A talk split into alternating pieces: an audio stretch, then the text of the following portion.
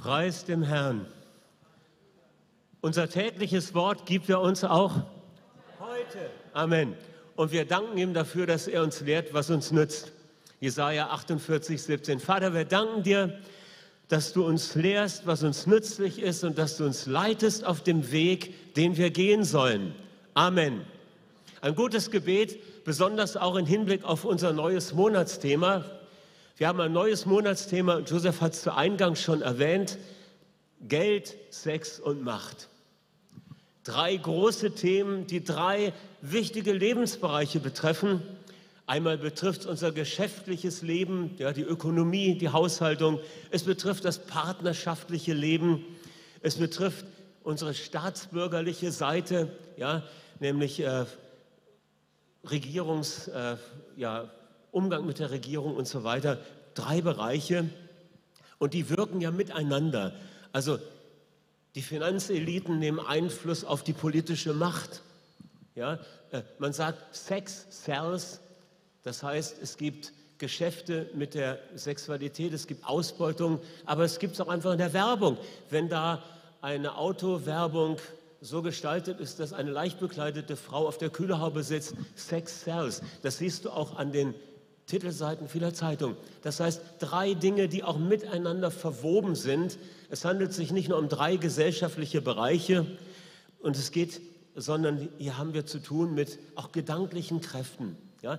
Es geht also nicht nur um, ethisches, um ethische Fragen zum angemessenen äußeren Verhalten in diesen drei Bereichen. Wie gehe ich richtig mit Geld um? Wie verhalte ich mich angemessen im Hinblick auf das andere Geschlecht oder mein eigenes? Und wie gehe ich mit Macht um? Autorität, Verantwortung, das sind alles die Sachen, die damit zusammenhängen. Es geht aber nicht nur um diese ethische Frage, sondern es geht um die zugrunde liegende Herzenshaltung. Es geht um die gedanklichen Kräfte, die unser Herz beeinflussen wollen, gerade was diese drei Bereiche angeht. Geld, Sex und Macht. Natürlich gibt es christliche Perspektiven zu den Bereichen. Zum Beispiel Herzenseinstellung der Dankbarkeit, der Genügsamkeit, das wäre im Hinblick auf Geld wichtig. Oder Keuschheit, Reinheit, Enthaltsamkeit, das wäre etwas, was mit dem zweiten Bereich zusammenhängt. Oder Gehorsam, Autorität, Verantwortung, das hat mit Macht zu tun. Und natürlich sind da Mächte im Hintergrund. Ja, was, sie, was Geld angeht, da haben wir so eine gedankliche Macht der Habgier.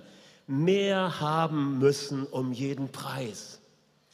Oder bei der Macht, Stolz ist da dahinter eine gedankliche Kraft. Mehr Position innehaben, mehr Einfluss, den Einfluss und die Macht vermehren um jeden Preis. Auf der Leiter ein Stück höher kommen. Oder eben erinnern wir uns an die Evangelien. Da gibt es diesen Bericht von der armen Witwe, die das wenige, was sie hat, ins Opferkörbchen legt und Jesus nimmt darauf Bezug. Da gibt es die Geschichte von Zachäus. Da gibt es den reichen jungen Mann, der Jesus begegnet.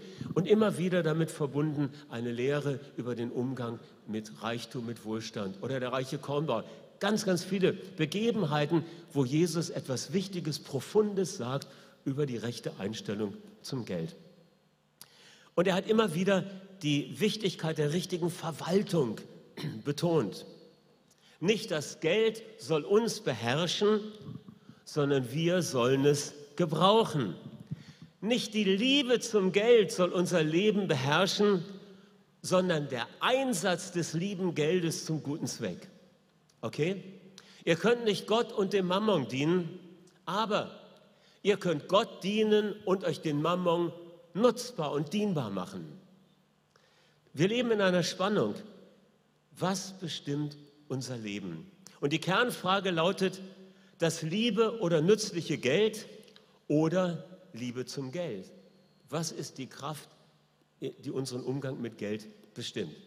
Schauen wir uns unter dem Stichwort Liebe zum Geld mal das Dagobert-Syndrom an das Dagobert-Syndrom oder Geld als die beherrschende Macht. Walt Disney hat ja mit dem Onkel Dagobert Duck einen interessanten Charakter geschaffen. Also ich denke, das ist ein interessanter Fall für Psychologen. Diese Comicfigur ist eine tragische Persönlichkeit, die sich ständig um sein Reichtum sorgt, die meiste Zeit knausrig und geizig lebt und immer von Angst und Sorge getrieben ist. dass die Panzerknackerbande seinen Geldspeicher ausraubt oder jemand seinen Glückstaler als magische Quelle und Garant seines Wohlstandes stiehlt. Ganz selten hat er mal die Spendierhosen an. Besessen von der Macht des Mammons, absolut unfrei und geknechtet. Liebe zum Geld, Leben unter einer Macht. Das erinnert an eine Erzählung aus der griechischen Mythologie. Ich weiß nicht, ob ihr die Geschichte von König Midas kennt. Man kennt sie auch unter dem Titel Der Mann mit, der, mit den goldenen Händen. Was da erzählt wird, ist, dass dieser König, der im 8. Jahrhundert vor Christus in Phrygien gelebt haben soll, ein sehr reicher Mann war, der mehr Geld als alle anderen besaßen. Und diese gelben Münzen und Barren, die bewahrte er in seinen Gewölben unterhalb des Palastes auf und er verbrachte Stunden am Tag damit, sie anzuschauen, zu polieren und sich um sie zu sorgen und sie zu zählen. Aber ganz gleich, wie viel Gold er ansammelte und anhäufte, er brauchte immer mehr. Er wollte immer mehr und er wollte immer mehr und träumte oft davon, noch mehr Gold ansammeln zu können. Und jetzt erzählt diese Legende, das ist keine Geschichte aus der Bibel, ne? griechische Mythologie. Und wenn, wenn, du jetzt überlegst, wo habe ich denn das noch nie gelesen? Das kommt aus einer anderen Quelle. Aber es ist trotzdem lehrreich. Und die Legende erzählt, eines Tages kommt eine Gestalt in Weiß zu diesem König Midas und sagt, du hast einen Wunsch frei. Der König wünschte sich sofort die Gabe, dass alles, was er berührt, sich in Gold verwandelt. Als er am nächsten Morgen aufwacht, da sieht er, wie sich die einfache Leinenbettdecke in ein fein gesponnenes Goldgewebe verwandelt hat. Er fasst den Bettpfosten an und plong, er ist an Gold. Hier seht ihr ihn, wie er eine Blume anfasst und sie wird zu Gold. Und er ist ganz außer sich, er geht durch den Palast und über die Wände streift. Alles ist auf einmal pures Gold. Nach einer Weile, oder sagen wir es mal so, an diesem Teil, an diesen Teil der Geschichte erinnern sich die meisten, wenn sie von König Midas äh, gehört haben. Jemand, der durch die Berührung mit seinem Finger das, was er berührt, in Gold verwandelt. Was für ein faszinierender Gedanke. Und an dieser Stelle endet aber diese Geschichte nicht.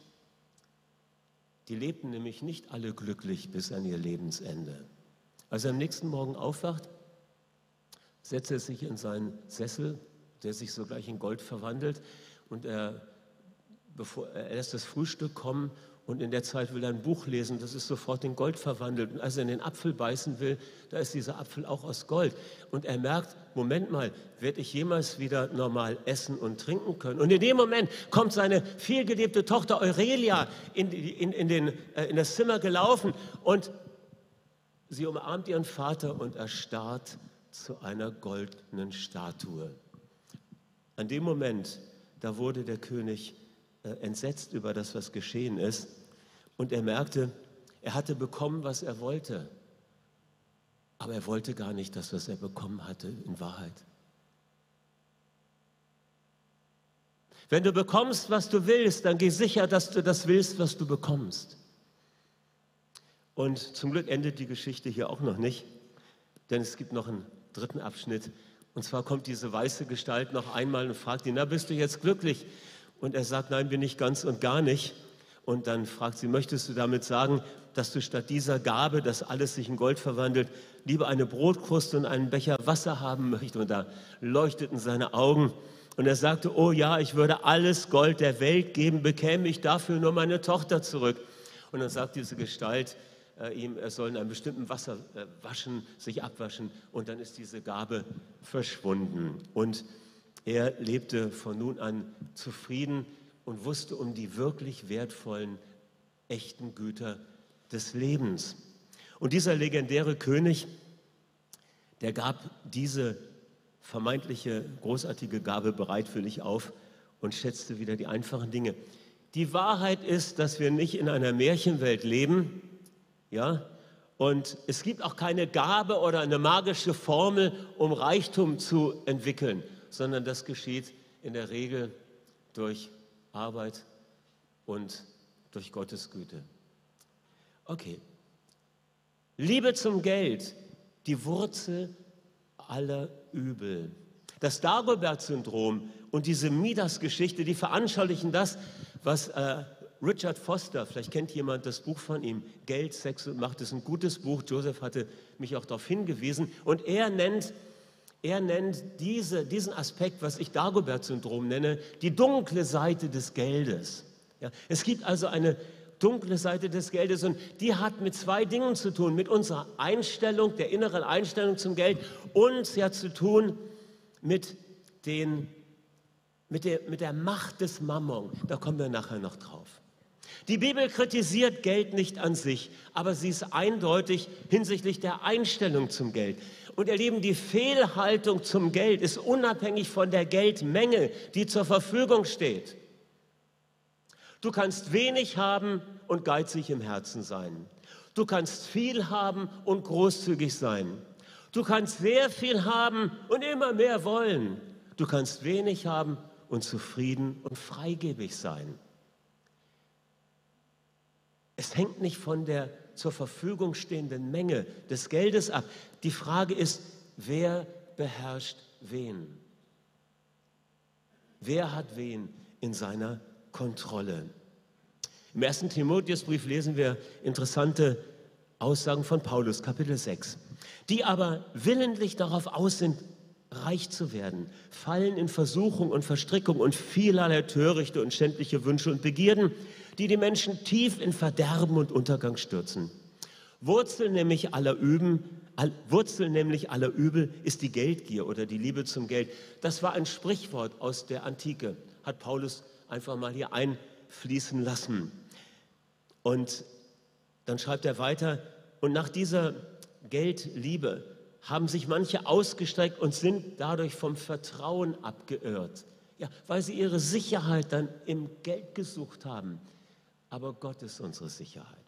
Die in dieser Welt reich sind, fordere auf, nicht überheblich zu sein, auch nicht auf ungewissen Reichtum ihre Hoffnung zu setzen, sondern auf Gott, der uns alles reichlich darreicht zum Genuss. Leute, Gott gibt uns reichlich alles zum Genuss. Wichtig.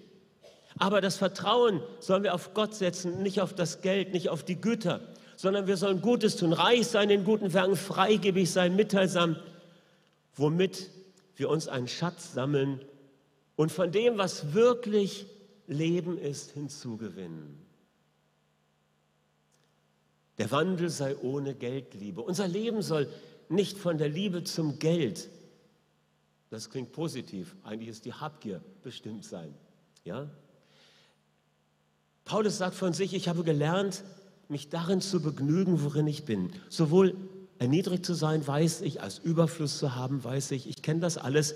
Und in jedes und alles, was diese Umstände angeht, bin ich eingeweiht. Ich kann satt sein, ich kann hungern, Überfluss haben und Mangel leiden. Alles vermag ich in dem, der mich kräftigt. Und im Buch der Sprüche heißt es noch, da ist einer, der streut aus und er bekommt immer mehr. Wer gern wohltut, wird reichlich gesegnet. Das heißt, wir halten Folgendes fest. Geld an sich ist weder gut noch schlecht. Es kommt darauf an, was wir damit machen. Und es kommt darauf an, welche Einstellung wir dazu haben.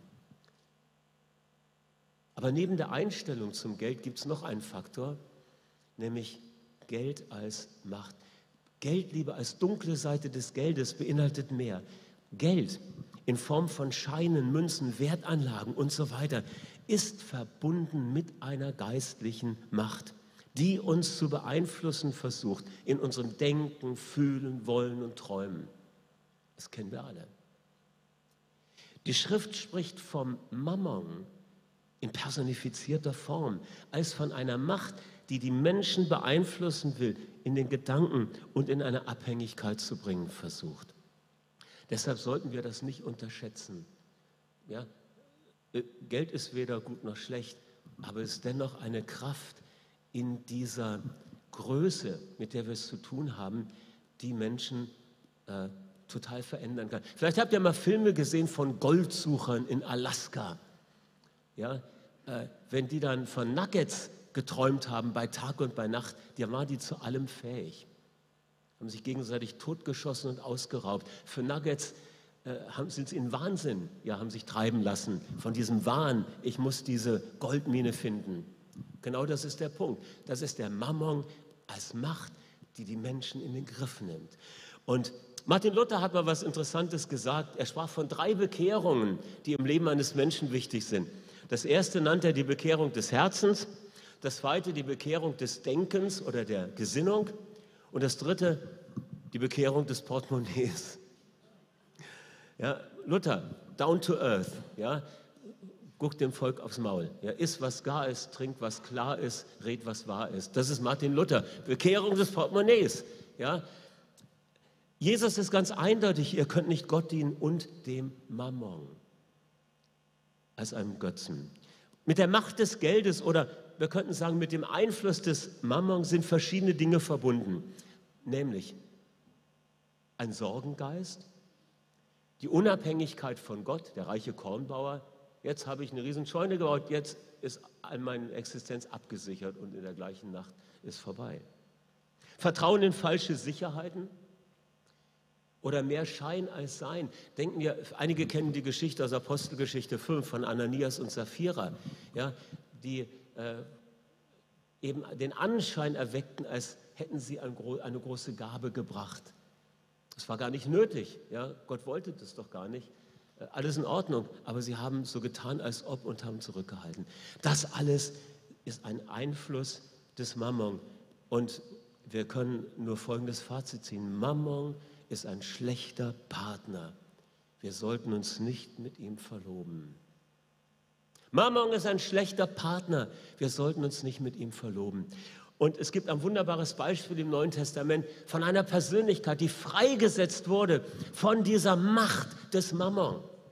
Ich denke an Zachäus. Ihr kennt die Geschichte. Zachäus, der Zöllner, der so besessen davon war, mehr anzusammeln, er hat betrogen, er hat mehr, Zins, äh, mehr Steuern eingenommen, vielleicht hat er auch weniger abgeführt, wir wissen es nicht. Aber als Jesus kommt, und der tiefe Hunger in seiner Seele gestillt wird durch die Liebe Gottes, was ist das, was er tut? Er erlebt nicht nur Bekehrung, er erlebt Befreiung. Er erlebt die Bekehrung des Portemonnaies. Er gibt alles vierfach nach dem Gesetz des Mose zurück an die, denen er unrechtmäßig etwas abgeknöpft hat. Und Jesus sagt, heute ist diesem Haus Rettung und Befreiung widerfahren. Halleluja. Das heißt, wir sind dieser Macht nicht ausgeliefert. Das ist die negative, die dunkle Seite des Geldes oder der äh, Liebe zum Geld. Wir haben aber die zweite Seite und das nannten wir das liebe oder nützliche Geld. Das hat zu tun mit dem freien Gebrauch des Geldes oder Geld als Mittel zum guten Zweck. Ach, das ist gut, ne? Geld als Mittel zum guten Zweck.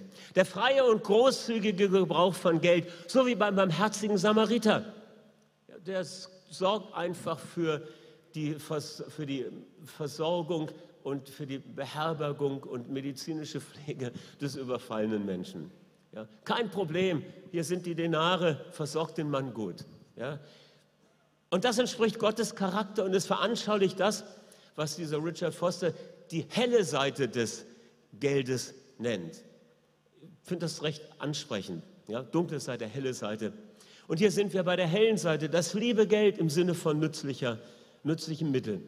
Und grundlegend dafür, dass wir Geld so sehen, ist das Verständnis, dass Gott der Eigentümer von allem ist und wir Verwalter für das, was uns anvertraut wurde. Gott hat schon im Alten Testament bestimmte Grenzen gesetzt. Es heißt nämlich, das Land gehört dem Herrn. Und jetzt gibt er Ordnung übers Land. Ein bestimmter Prozentsatz der Ernte gehört von vornherein den Armen. Alle sieben Jahre muss das Ackerland brach liegen und was trotzdem wächst, ist für die Armen. Alle 50 Jahre ist das Jubeljahr, das Erlassjahr. Die Sklaven werden entlassen, die Schulden werden gelöscht. Das Land geht über an den ursprünglichen Besitzer, der es aus Not verkaufen musste. Ein Verständnis von Gott als Eigentümer verändert unser Denken in Bezug auf unsere Gaben und auf unser Geben. Vielleicht haben wir früher gefragt, wie viel will ich Gott geben? Aber wenn wir verstehen, Gott ist der Eigentümer, wir Verwalter, dann lautet die Frage, Wie viel von diesem Geld behalte ich für mich? Wie viel von Gottes Geld behalte ich für mich? Das ist eine ganz andere Perspektive. Ne? Nicht wie viel gebe ich Gott, gehört ihm sowieso. Wie viel von dem, was ich anvertraut bekommen habe, will ich investieren? Das heißt, wir sehen hier Geben befreit von der Herrschaft des Geldes. Geben setzt frei. Und natürlich ist die richtige Handhabung und der Gebrauch des Geldes auch wichtig. Jesus sagt in der Bergpredigt in Matthäus 6, so, sammelt euch nicht Schätze auf der Erde, wo Motte und Rost zerstören und Diebe durchgraben und stehlen. Sammelt euch aber Schätze im Himmel, wo weder Motte noch Rost zerstören und wo Diebe nicht durchgraben noch stehlen. Denn wo dein Schatz ist, da wird dein Herz auch sein. Und dann im nächsten Vers spricht er dann vom guten Auge. Und das gute Auge ist eine Beschreibung für einen großzügigen Menschen, ist ein Hebraismus, ein, ein hebräischer Ausdruck. Das gute Auge, ja, das ist ein großzügiges Herz. Und dann endet dieser Abschnitt damit, dass Jesus noch einmal betont, niemand kann zwei Herren dienen. Ihr könnt nicht Gott dienen und dem Mammon als Fürst in dieser Welt.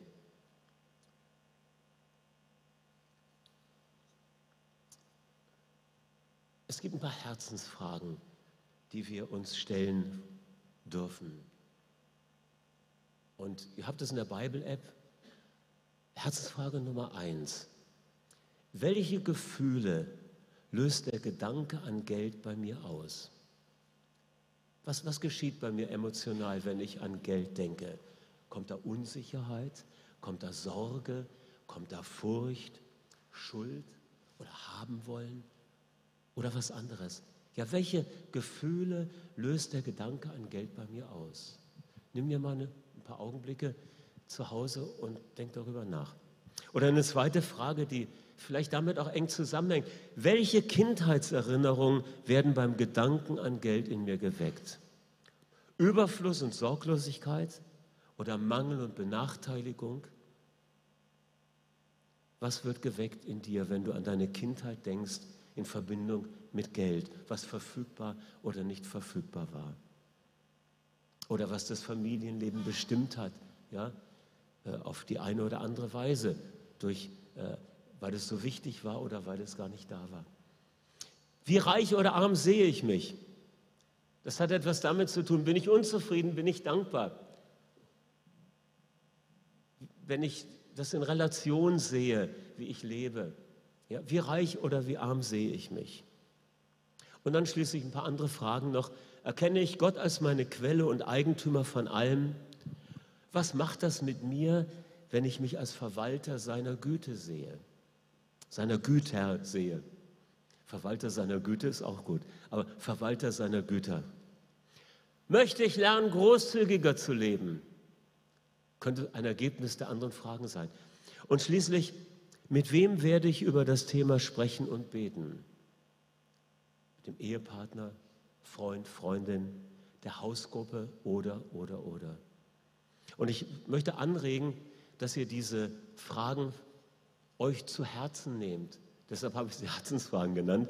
Und dass ihr euch Zeit nehmt, darüber nachzudenken und wirklich auch, wenn ihr merkt, da kommt was in Bewegung, dass ihr mit einer Person des Vertrauens darüber sprecht oder es auch in der Hausgruppe thematisiert. Jetzt gibt es noch zum Schluss einen Aspekt, den wir nicht übersehen dürfen. Und das äh, war mir erst nicht sicher, ob ich das noch mache, aber ich glaube, es ist wichtig. Es hat damit zu tun, warum der rechte Gebrauch des Geldes so wichtig ist. Und das hängt zusammen mit dem Gleichnis von dem ungerechten Verwalter, das, Luca, das Jesus berichtet und äh, erzählt und das in Lukas 16 äh, geschildert wird. Wir könnten auch sagen, besser müsste es heißen, es ist das Gleichnis vom Verwalter der Ungerechtigkeit. Ich habe extra nochmal nachgeguckt, es steht es subjektiv da. Der Verwalter der Ungerechtigkeit. Okay, und das hat damit zu tun, dass Jesus gesagt hat, macht euch Freunde mit dem ungerechten Mammon. Und das hat damit zu tun, dass wir die Ernte in unserer Generation finanzieren nämlich die geistliche Ernte. Aber jetzt erst einmal die Geschichte. Ich lese den ganzen Text jetzt nicht vor, ich fasse das zusammen. Viele kennen dieses Gleichnis und haben manches Mal Stirnrunzeln und Kopfschmerzen gehabt, weil das so schwer nachzuvollziehen ist, was wir dort lesen.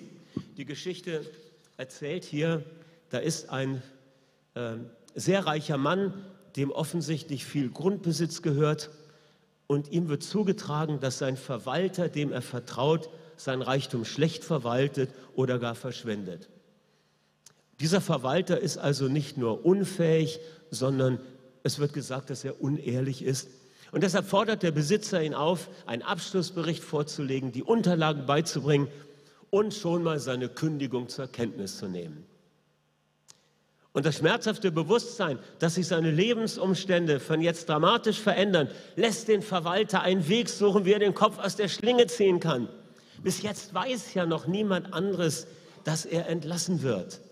Und diese kurze Zeitspanne zwischen dem Gespräch mit seinem Chef und seinem Abschied, das ist das Zeitfenster, das er ausnutzen kann. Und es gilt, den gefassten Plan schnell umzusetzen. Er ruft die Schuldner und die Pächter seines Herrn herbei und er steigert seine Beliebtheit bei ihnen, indem er ihre Schulden verringert. Indem er großzügigen Discount gibt, hilft der Verwalter den anderen. Er handelt natürlich aus Eigeninteresse, weil er denkt, die werden mich dann aufnehmen in ihre Häuser. Ja? Und es ist möglich, vielleicht hat er tatsächlich auch Unrecht gehandelt, das ist aber gar nicht hundertprozentig sicher, weil wir müssen Folgendes verstehen. Der Verwalter, von dem hier die Rede ist, das war nicht nur ein Buchhalter, sondern das war ein Verwalter ungefähr in der Liga, wie Josef ein Verwalter im Hause Potiphas in Ägypten war. Das heißt, er war der Chef über alle Diener. Er hatte eine ganz hohe Position. Diese Haus, äh, die, diese Verwalter in der damaligen Zeit und Kultur waren oft alleinstehende Männer oder verwitwete Männer mit einer sehr guten Ausbildung, einer besseren Ausbildung als der Hausherr selbst. Und er hatte eine ganz große Prokura und Vollmacht über die gesamte Belegschaft, ja, die es dort gibt. Und wenn der Hausherr unterwegs war, dann war er sogar erziehungsberechtigt. Und interessanterweise kriegten die kein Gehalt. Aber er konnte Gebrauch machen von dem Vermögen des Besitzers. Er hatte da absolute Vollmacht. Er konnte den Armen geben, er konnte verleihen, er konnte Verträge machen. Und hier hat er offensichtlich Verträge mit Pächtern oder mit Händlern, ist nicht so genau erklärt. Und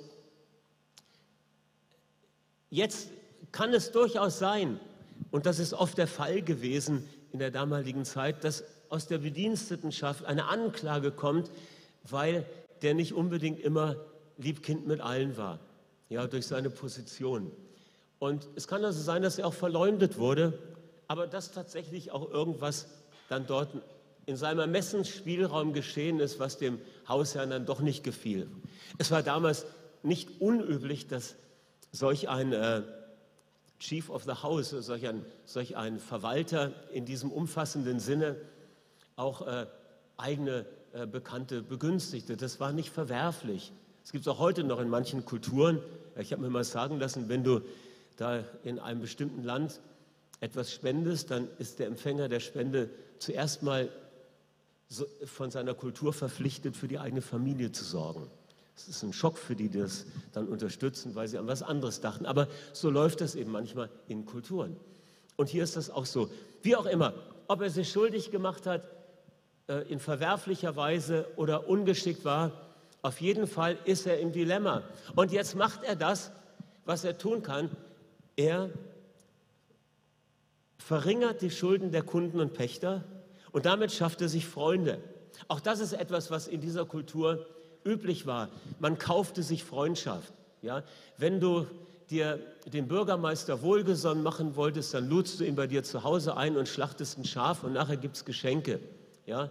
Kleidung oder Stoffe oder etwas. Und dann wusstest du, wenn ich mal ein Anliegen habe beim Bürgermeister, dann wird er für mich sein. Das, wir würden sagen, das ist ja korrupt und bestechlich. Das war in dieser Kultur ein Stück normal. Ja, das müssen wir im Hintergrund äh, haben, wenn wir die Geschichte lesen. Aber anyway, was passiert ist, dass äh, dieser Mann so smart ist und Jesus sagte, der war klug. Er weiß, es geht jetzt um meine Existenz. Wenn ich den Job verliere, ist alles vorbei. Also muss ich mich absichern. Und so macht er sich die Freunde, die er schon hat, zu besseren Freunden, indem er die Schulden verringert und äh, die Verträge ändert. Und jetzt geschieht etwas Interessantes. Natürlich hätte der Herr des Hauses die korrigierten Verträge annullieren können. Aber das geht nicht in einer Kultur, in der Ehre und Schande wichtig sind. Versteht ihr? Der Besitzer hatte außerdem ein so großes Vermögen, dass er den Verlust verschmerzen konnte. Und er war bereit, Großzügigkeit zu zeigen. Alle würden ihn als Wohltäter rühmen. Ja, der Verwalter hat das ja im Namen seines Hausherrn getan. Und überall in dem Dorf oder in der Umgebung sind die Leute rumgelaufen und haben diesen Hausherrn gerühmt, als wie großzügig er doch ist. Und da kann er nicht auf einmal sagen, das ist alles nur auf dem Mist von meinem Verwalter gewachsen. Mit anderen Worten, seine Wohltat macht schon die Runde im Dorf. Und den Schuldnern zu erklären, dass das ein Fehler war, das wird die Stimmung gegen ihn umschlagen. Das verbietet sich. Also schweigen, die Ehre empfangen und den Verwalter gewähren lassen. Und so sagt er ihm ja auch am Ende, Mann, klug hast du das gemacht. Ja? Du hast deinen Kopf gerettet, die Schulden der Leute verändert und meinen Ruhm vermehrt. Alle haben gewonnen. Am Ende der Geschichte sind alle gesegnet. Der Besitzer wird gepriesen, der Verwalter hat überall Gunst und die Pächter und Schuldner an dem Ort sind froh, weil sie schuldenfrei sind. Das ist doch cool. Um das richtig zu verstehen, ist noch eins wichtig. Jesus sagt ja in dieser Geschichte auch, dass die Kinder des Lichtes von den Kindern der Welt lernen sollen, mit dem ungerechten Mammon richtig umzugehen. Und hier ist vielleicht noch Folgendes äh, wichtig zu erwähnen. Mit den Kindern des Lichtes ist in dieser Geschichte nicht das gemeint, was der Johannes in seinen Briefen oder was Paulus in seinen Briefen meint. Die Bezeichnung Kinder des Lichtes für die Glaubenden gibt es später in den Briefen des Neuen Testamentes, aber nicht in den Evangelien. Jesus verwendet diesen Begriff hier mit Blick auf eine bestimmte religiöse Gruppe, nämlich für die Gemeinschaft vom Toten Meer, die auch bekannt ist als die Essener-Gruppe. Und äh, also diese Gemeinschaft vom Toten Meer wird in Verbindung mit der Essener Gemeinschaft gebracht. Es war eine kleine Sondergruppe und die stand im Gegensatz zum etablierten Priestertum in Jerusalem.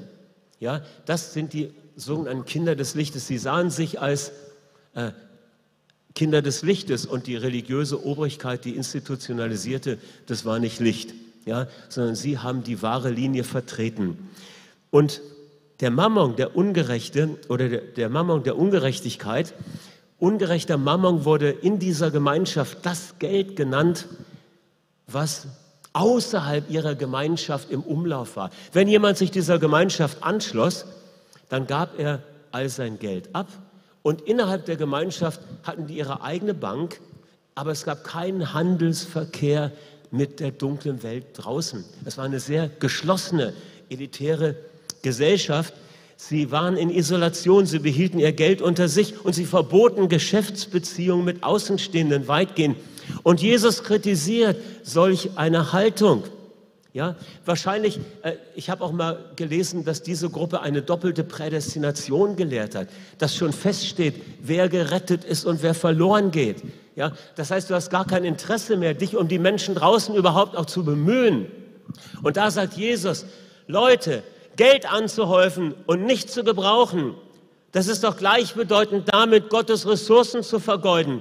Die Leute in der Wüstengemeinschaft gaben ihr, ihr Geld beim Eintritt in die Gemeinschaft, in die Bank der Gemeinschaft. Ein geschlossenes System, kein Kontakt zu denen draußen. Aber Jesus sagt, raus und rein in die Welt. Freunde machen mit dem ungerechten Mammon. Investieren, die Ernte mitfinanzieren. Darum geht es. Nicht rausnehmen aus der Welt, sondern hineingehen in die Welt. Keine Berührungsängste haben. Ja? Jesus möchte, dass wir Kontakt mit der Welt um uns haben.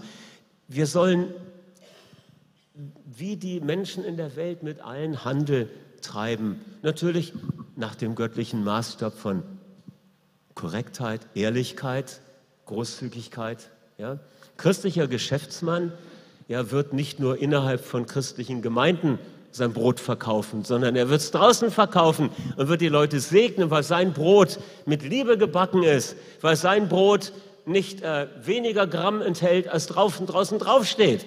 Versteht ihr? Das ist der Gedanke hier. Segen sein. Und diese fatale Abgrenzung. Wahrscheinlich hat diese Wüstengemeinschaft äh, die Leute draußen schon abgeschrieben gehabt. Das sollten wir nicht tun. Wir gewinnen Menschen mit dem Geld, das wir für die Verbreitung des Evangeliums einsetzen. Und mit dem Punkt möchte ich schließen. Der rechte Gebrauch unseres Geldes und unserer Ressourcen besteht darin, dass wir einen Fokus haben auf die Ernte und dass wir hineingehen in diese äh, unsere Welt hinein. Jede Generation von Christen ist dafür verantwortlich, die geistliche Ernte ihrer Zeit einzubringen und zu finanzieren. Das heißt, wir sollen das Geld nicht horten, sondern nützlich gebrauchen. Wir dürfen klüger sein als die Kinder der Welt, die nach Reichtum und materiellen Gütern äh, streben, um darin Erfüllung zu finden. Der Drops ist geluscht. Wir wissen, dass das nicht funktioniert. Ja, und sind auch nicht abhängig und machen uns auch nicht neu abhängig davon. Wir trachten zuerst nach dem Reich Gottes und danach, dass sein Wille auf der Erde geschieht. Und wir werden uns nicht vom ungerechten Mammon beherrschen lassen, sondern ihn dazu benutzen, durch das Evangelium diese Welt zu verändern und so viele Menschen wie möglich aus der Dunkelheit ins Licht zu führen. Und darum lade ich euch ein, neu eine Entscheidung zu treffen. Meine Entscheidung. Ich will lernen, großzügig zu leben. Und die Disziplin des regelmäßigen Gebens hilft mir dabei. Ich möchte mich mit den Prinzipien biblischer Haushalterschaft vertraut machen. Und dazu gehört die Praxis des zehnten Gebens als Ausdruck der Dankbarkeit und der Anbetung für den Bund, den Gott mit uns geschlossen hat. Und das schließt auch Versorgung und Schutz unserer Wirtschaftskraft mit ein. Das Zweite, dazu gehört die Opfergabe für die Mission, das bewusste und glaubensvolle Aussäen von Finanzen. Ja? Geld ist teilweise in Form von Brot für uns verfügbar, unser täglich Brot, aber teilweise auch in Form von Saatgut. Das heißt, Geld ist nicht nur Brot, sondern auch Saat, welches wir ausstreuen, damit es Frucht bringt. Und in die Mission zu säen, ist eine gute Investition. Und schließlich das Geben von Almosen als Ausdruck der Barmherzigkeit, die uns ja selbst auch widerfahren ist. Und da soll die Rechte nicht wissen, was die Linke tut. Vater, wir danken dir dass du uns Weisheit schenkst, mit diesem Bereich des Geldes, mit der Welt des Geldes recht umzugehen. Wir danken dir, dass wir nicht der Liebe zum Geld verfallen sein müssen, sondern dass wir lernen dürfen, das liebe, nützliche Geld einzusetzen damit etwas Gutes dadurch geschieht. Und wir beten, dass du unsere Herzen erforschst, auch gerade in den nächsten Stunden und Tagen, wenn wir über die Fragen nachdenken und dass du unsere Einstellung korrigierst, wo das notwendig ist.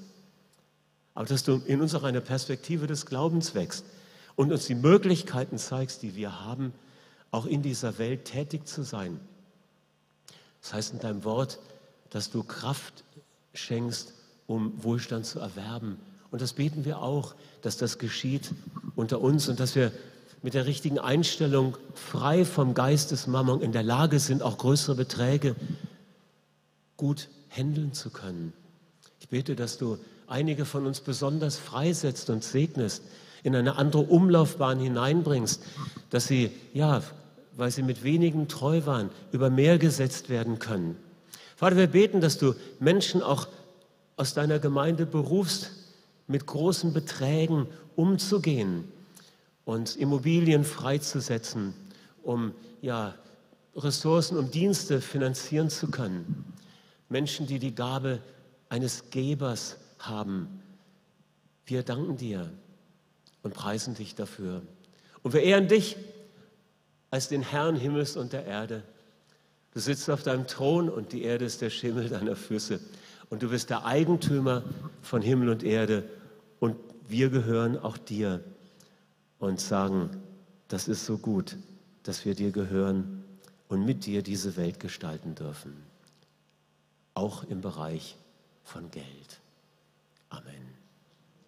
Amen. Amen. Ben kann nach vorne kommen.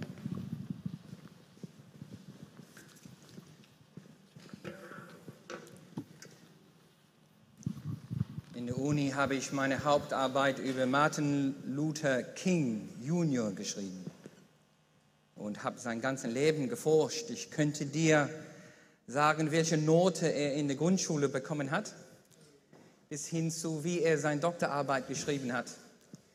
Ich habe das als Teenager machen möchten und habe mein Studium benutzt, um in die Tiefe zu gehen. Äh, er sagte, als Leiter der Bürgerrechtsbewegung in Amerika diese Spannung gibt zwischen das, was gerecht ist und das, was möglich ist zum Thema Geld und Armut. Ähm, sehr wichtiger Punkt. Weißt du, äh, bevor er endgültig umgebracht wurde, hat eine, eine schwarzamerikanische Frau versucht, ihn mit einer Brieföffner zu töten hat eine scharfe Brieföffner genommen und hat diese Art von Messer in seine Brust reingestochen. Und er ging voll rein, ist auf den Boden gefallen und die Mitarbeiter ihm drumherum äh, wollten ihm helfen und Martin Luther King sagt, stopp, beweg mich nicht, bring mich zum Krankenhaus. Die haben ihn zum Krankenhaus gebracht mit den Brieföffner noch in seinem Brust und haben auch mit einem Messer operiert. Ist ja eine Ironie, ne? Er wurde mit einem Messer gestochen, aber mit einem Messer gerettet. Der Messer ging innerhalb einer Millimeter von seinem Herz hinein und er wurde gerettet. Später ist die Frau dann äh, geholfen worden, die war psychisch krank. Martin Luther King hat, ihm, hat sie vergeben. Und er sagt, Martin Luther King sagt in sein, einer seiner Bücher, welch eine Ironie. Der Messer tötet und der Messer rettet. Geld ist weder gut noch schlecht. Frage ist, in welchem Zweck die schneidende Kante des Messers verwendet wird. Hat Geld Macht über dein Leben? Oder durch Gottes Gnade hast du die Macht über Geld? Lass uns aufstehen. Geld werde noch, gut oder schlecht, wie ein Messer in deine Hände. Klaus Dieter sagte, erzählte, wie groß oder wie klein dieser Messer ist, ist nicht der Hauptpunkt. Wie viel Geld, wie wenig Geld. Die Frage ist, ob es rettet oder tötet. Ob ich die Kontrolle habe oder ob Geld der Kontrolle über mein Leben hat. Und jetzt möchte ich, glaube ich, Gott ruft zur Umkehr. Wenn wir hier sind und wir spüren, dass Geld das Überhand in meinem Leben hat. Und Geld herrscht in mir. Well, ich habe gute Nachricht.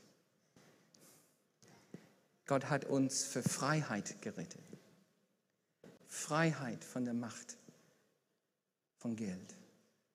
Dann heute, jetzt, komm zu Jesus. Sag Jesus, befreie mich von der Liebe von Geld. Befreie mich von dieser Macht über mein Leben. Lass uns die Augen schließen. Und wenn das dein, dein Leben zutrifft und du weißt, ich möchte in der Freiheit kommen und ich möchte Geld in mein Leben für Rettung verwenden. Denk an dieses Sinnbild von dem Messer. Und wenn das dein Leben betrifft, dann in der Anbetung jetzt, komm nach vorne. Einfach als ein Zeichen, eine Geste.